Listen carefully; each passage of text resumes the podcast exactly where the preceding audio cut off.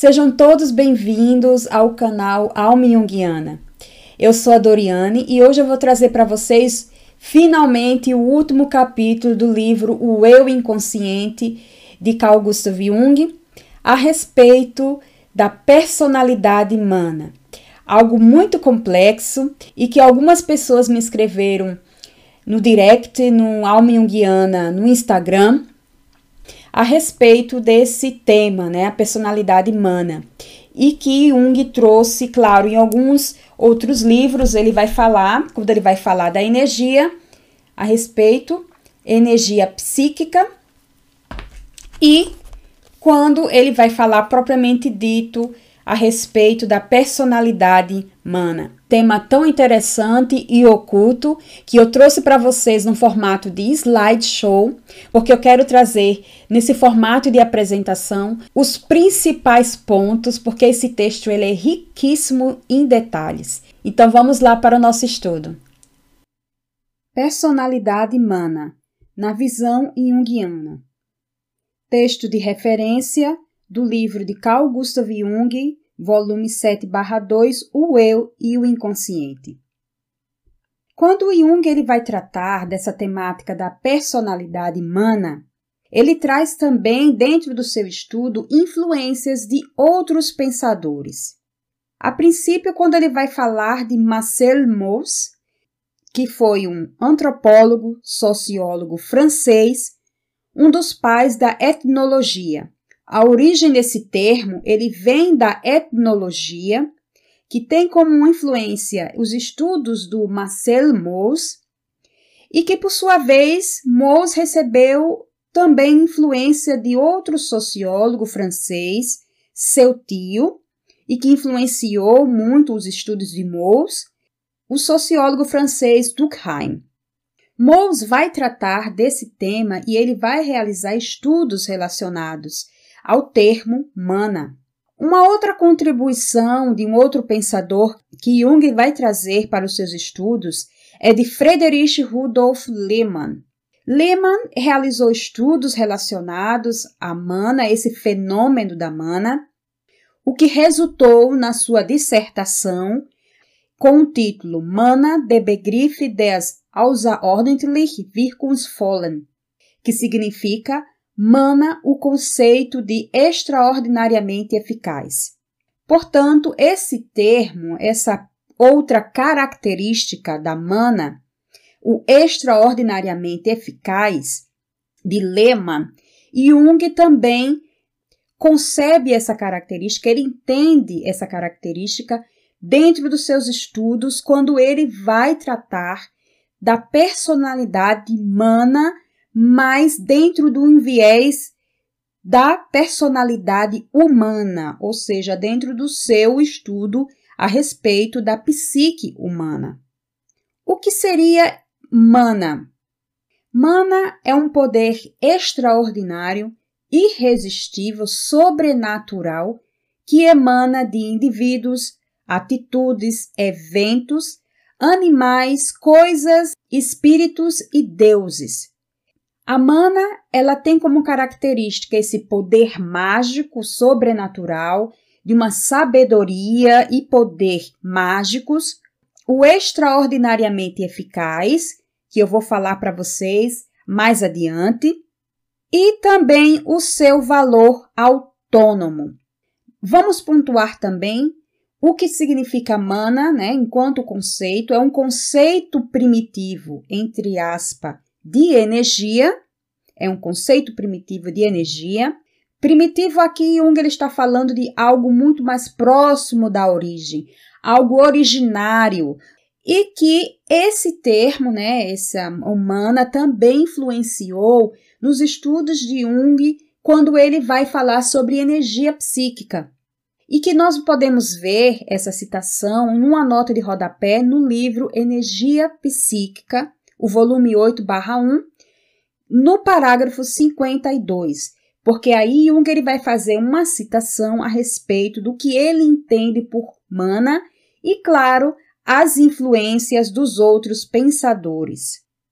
Bem, enfatizando, personalidade mana é uma imagem personificada, extraordinariamente eficaz, ou seja, são atributos de um indivíduo que ele possui um poder, né, de um conhecimento acima dos outros, não só, como também um poder de realizar tudo que deseja, a sua vontade, e nós vamos ver ainda mais à frente esse termo.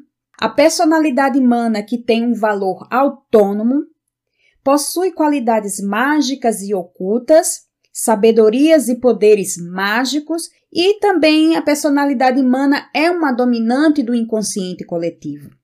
Jung ele vai tratar né, desse, dessa problemática, a questão da personalidade humana, quando ele vai falar da personalidade humana e mais especificamente na problemática da ânima e do ânimos. Vamos agora passo a passo para a gente entender com um pouco mais de clareza, porque quando Jung ele vai tratar a respeito da personalidade humana, no capítulo né, em que ele traz nesse livro o eu inconsciente, ele vai tratar dos fenômenos da ânima do ânimos no capítulo anterior. Porque para entendermos um pouco mais, para ficar um pouco mais claro, o que Jung ele entende por personalidade humana, é importante que a gente tenha claro também a respeito da ânima e do ânimos. Esses dois fenômenos, né, inconsciente, ou seja, conteúdos do inconsciente, são arquétipos. Apenas a grosso modo, ânima seria esse lado feminino inconsciente no homem, e o ânimos, que é o lado inconsciente masculino na mulher. A ânima, né, o ânimos, eles estão no nível mais baixo da hierarquia do inconsciente. Jung vai trazer esse ponto dentro do texto quando ele vai entender a respeito da personalidade humana. Isso vai partir desses fenômenos, do fenômeno da ânima e do ânimos. A ânima e o ânimos, vamos pontuar aqui como a ânima. Enquanto complexo autônomo, a ânima possui as características da personalidade humana, que são, que eu falei anteriormente, esse extraordinariamente eficaz, um valor autônomo e dotada de sabedoria e poderes mágicos.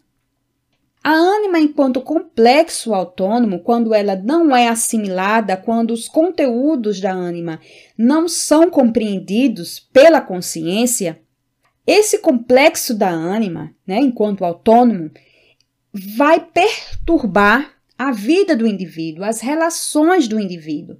São perturbadores da paz.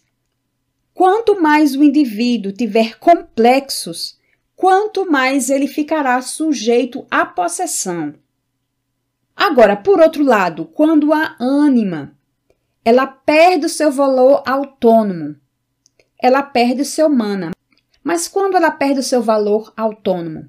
Quando há uma confrontação da consciência e uma assimilação dos conteúdos né, do inconsciente, os conteúdos da ânima, quando a consciência se confronta de forma ativa, de uma maneira ativa, dentro desse processo né, de confrontação com esses conteúdos e assimilação, a ânima ela perde o seu valor autônomo.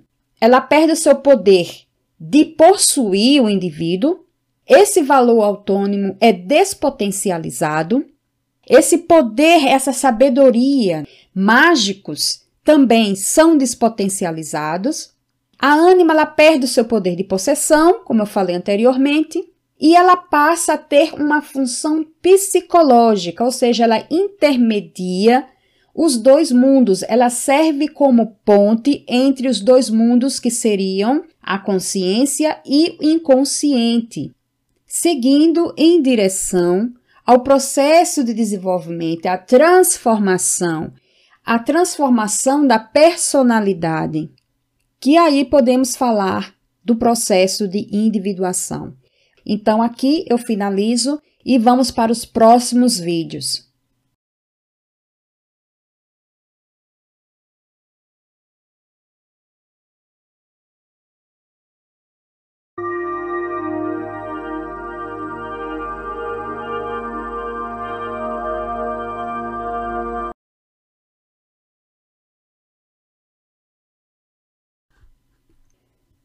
Bem, para onde vai humana? O eu, ele se apodera, eu coloquei aqui propositalmente entre aspas, que eu vou falar para vocês por que está entre aspas.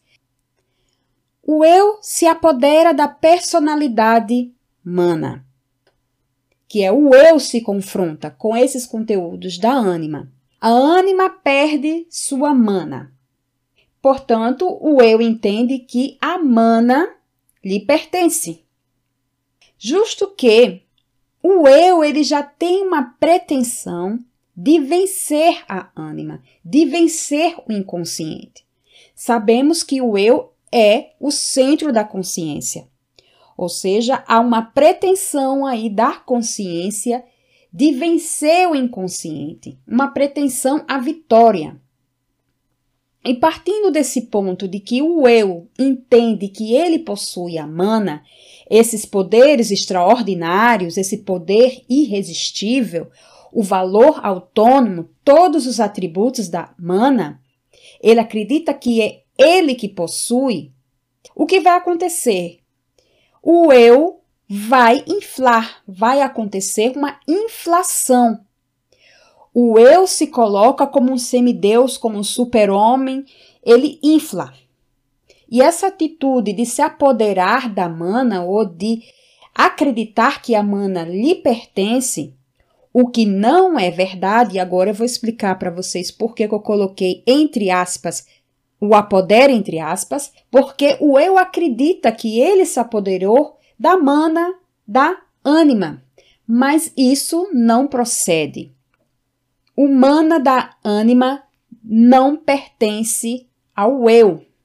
O eu não subjugou a ânima.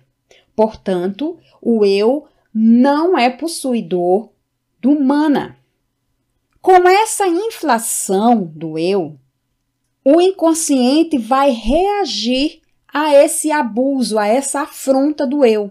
Porque é um abuso da consciência. Porque imaginem que a consciência é como um barquinho no meio do mar e a consciência deseja colocar toda esta imensidão do mar dentro deste barquinho minúsculo, que é o eu, que é a consciência. Então não tem condições. Os conteúdos do inconsciente não se esgotam. A consciência não tem condições de abarcar todo o inconsciente, porque isso é um abuso.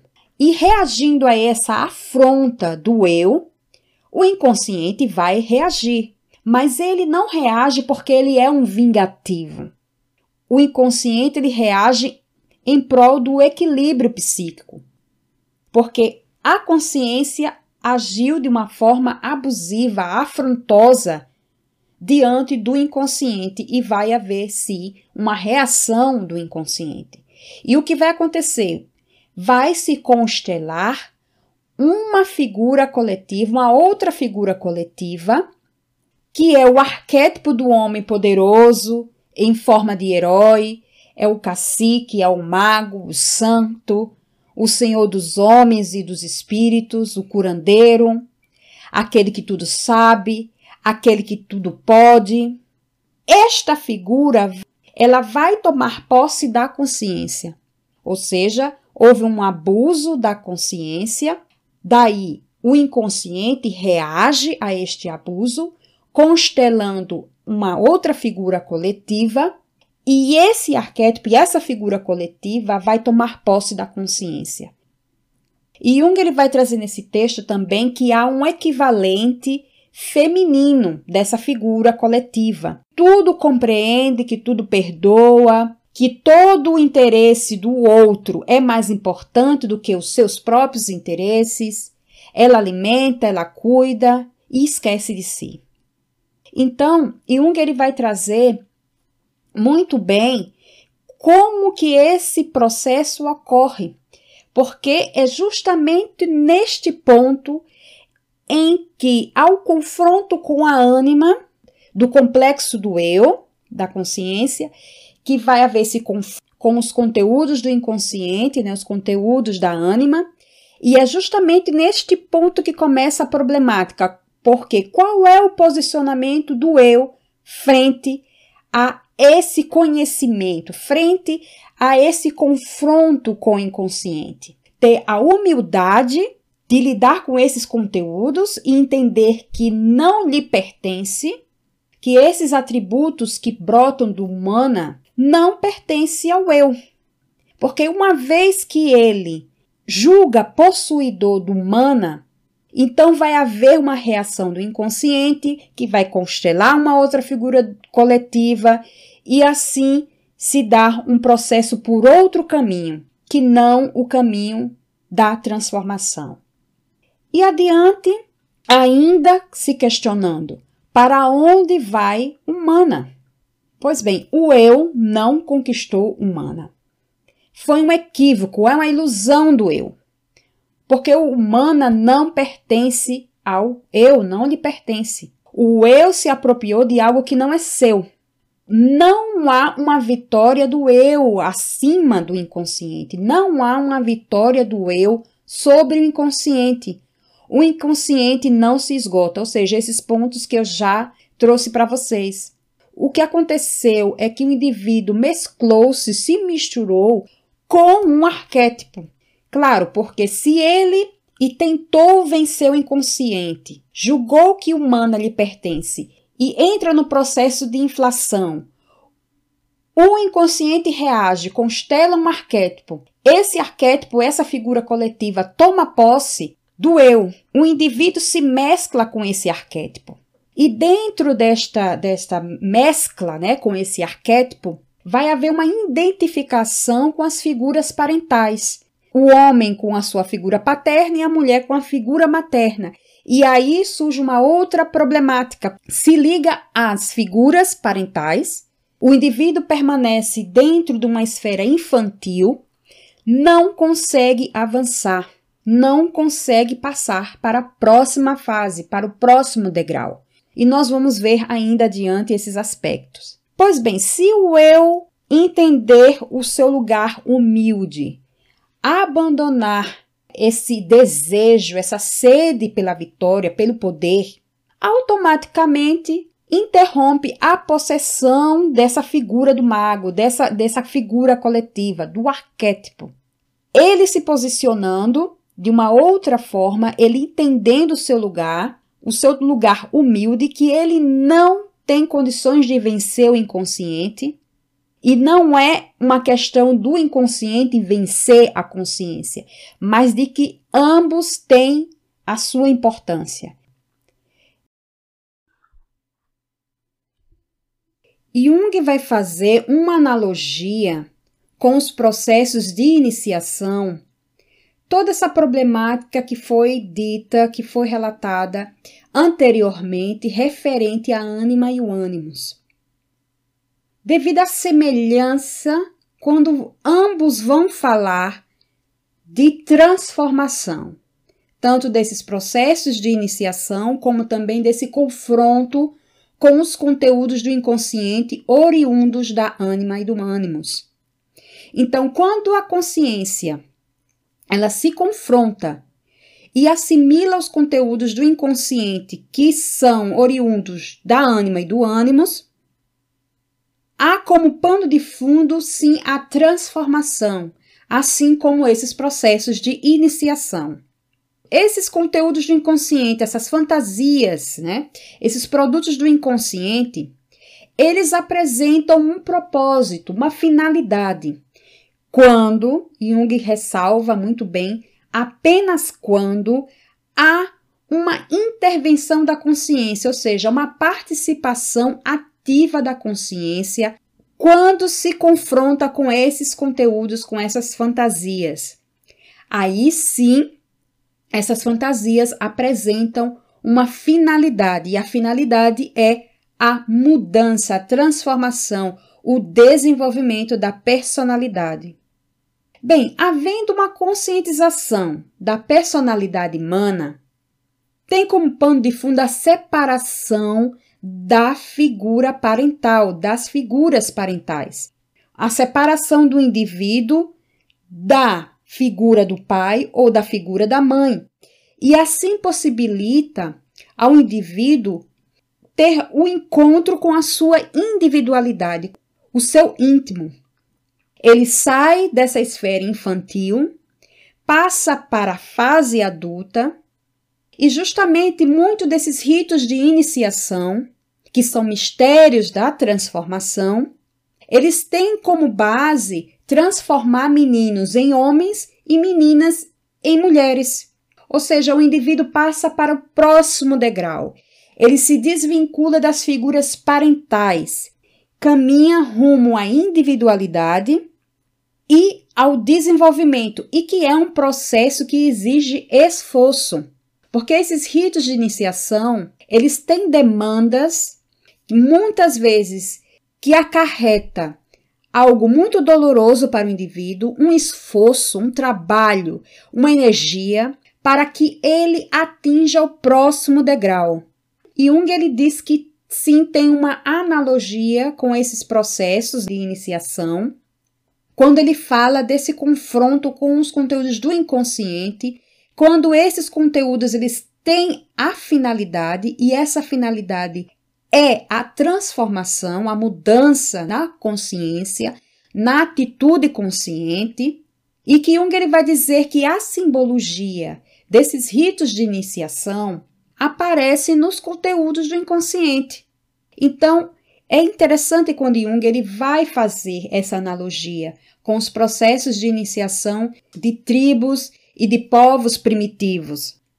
Jung também vai trazer um outro aspecto quando não há uma identificação com a personalidade humana, mas o eu ele vai concretizá-la com um Deus absoluto.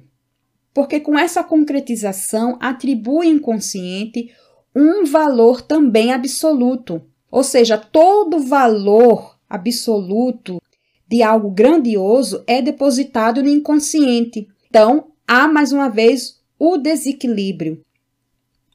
Finalizando essa aula, vamos passar para os próximos pontos.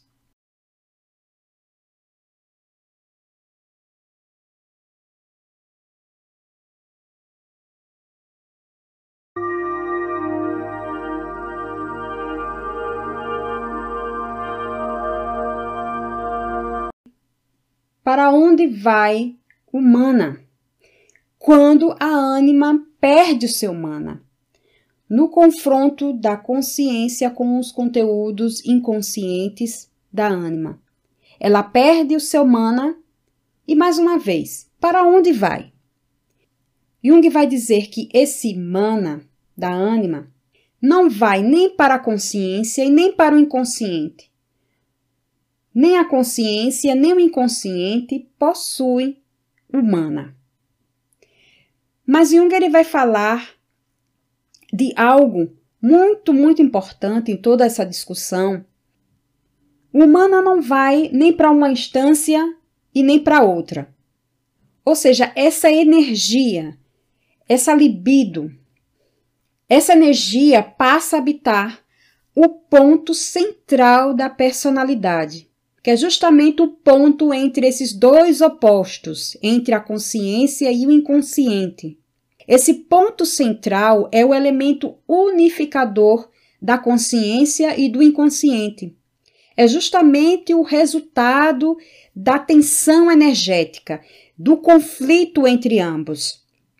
Esse ponto central é o passo adiante, é justamente esse degrau seguinte que nós estávamos falando anteriormente. E esse ponto central emana a transformação há uma transformação na personalidade humana.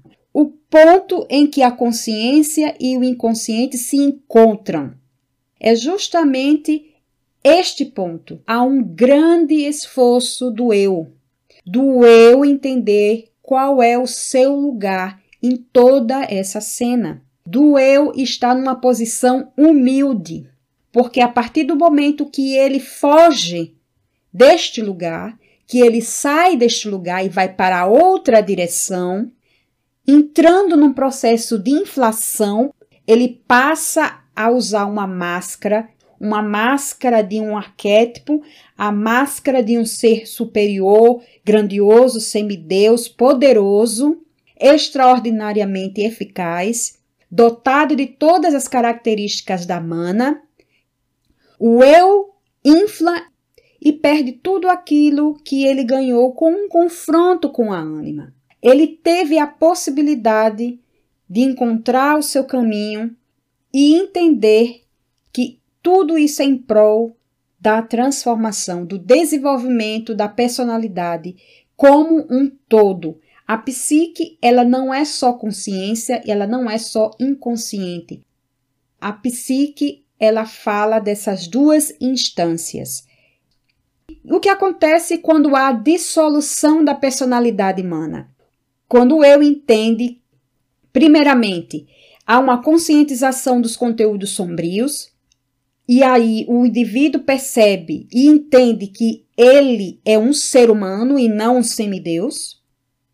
Há um confronto com os conteúdos da ânima, e aí a ânima perde a sua mana, mas o eu se posiciona e entende que essas características e esses atributos, essas características do mana, não pertence ao eu.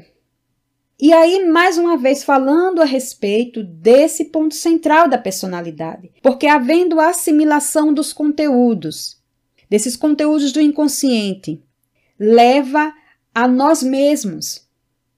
Quando Jung ele vai falar desse ponto central da personalidade, desse si mesmo, também chamado de self, selbst, entre aspas, o Deus em nós, é um ponto carregado de libido, de energia. Mas havendo a assimilação dos conteúdos, havendo uma dissolução da personalidade humana, que o eu entende que não lhe pertence, essa energia, ela se direciona ao ponto central, o Deus em nós.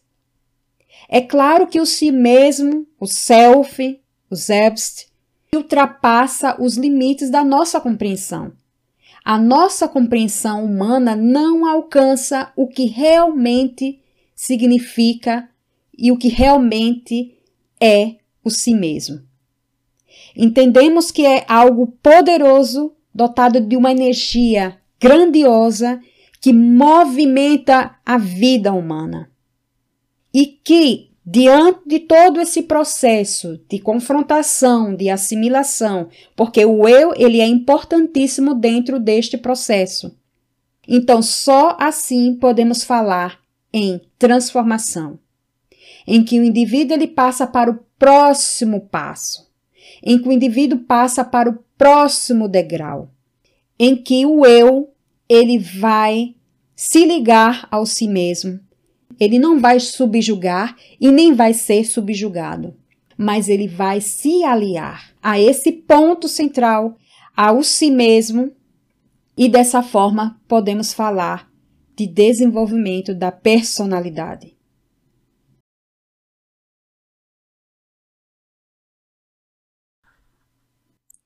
E toda essa discussão que nós tratamos aqui a respeito da personalidade humana, e Jung ele vai nos remeter a uma outra discussão muito importante a respeito da concepção de Deus. A ideia de divindade quando falamos desses conteúdos autônomos. Porque se essa discussão se fixar num espaço apenas intelectual, nós negamos o valor psicológico desses conteúdos ter essa concepção de Deus enquanto conteúdo psíquico autônomo nos confronta com um problema moral, que Jung fala que é um problema moral indesejável, desagradável, porque nos remete a considerar que esses conteúdos eles atuam nas nossas vidas. Não é uma discussão intelectual. A concepção de Deus, o divino, ele sai dessa esfera objetiva, vai para a subjetividade porque atua no indivíduo. Se existe ou não existe, não interessa, atua. Atua nas vidas humanas. Desvincular a ideia de divindade considerando apenas os conteúdos autônomos, se posicionando apenas numa compreensão intelectual, desconsidera o valor psicológico. E quando nós falamos de valor psicológico, falamos de algo que atua. E para finalizar, todo o nosso estudo relacionado aqui, tendo como base o texto do livro O Eu Inconsciente, é o último texto, é o último ensaio que tem como essa temática a personalidade mana com o olhar da psicologia analítica. E assim eu finalizo com uma citação belíssima de Jung que vocês vão encontrar no parágrafo 405 do volume 7/2. Entre aspas, sentindo se mesmo como algo de irracional e indefinível, em relação ao qual o eu não se opõe e nem se submete, mas simplesmente se liga, girando, por assim dizer, em torno dele como a Terra em torno do Sol. Chegamos à meta da individuação. E assim eu finalizo esse vídeo, agradecendo a todos vocês pela presença. Eu espero que tenha ficado um pouco mais claro a respeito de personalidade humana dentro da visão junguiana. Um forte abraço para todos vocês e obrigada.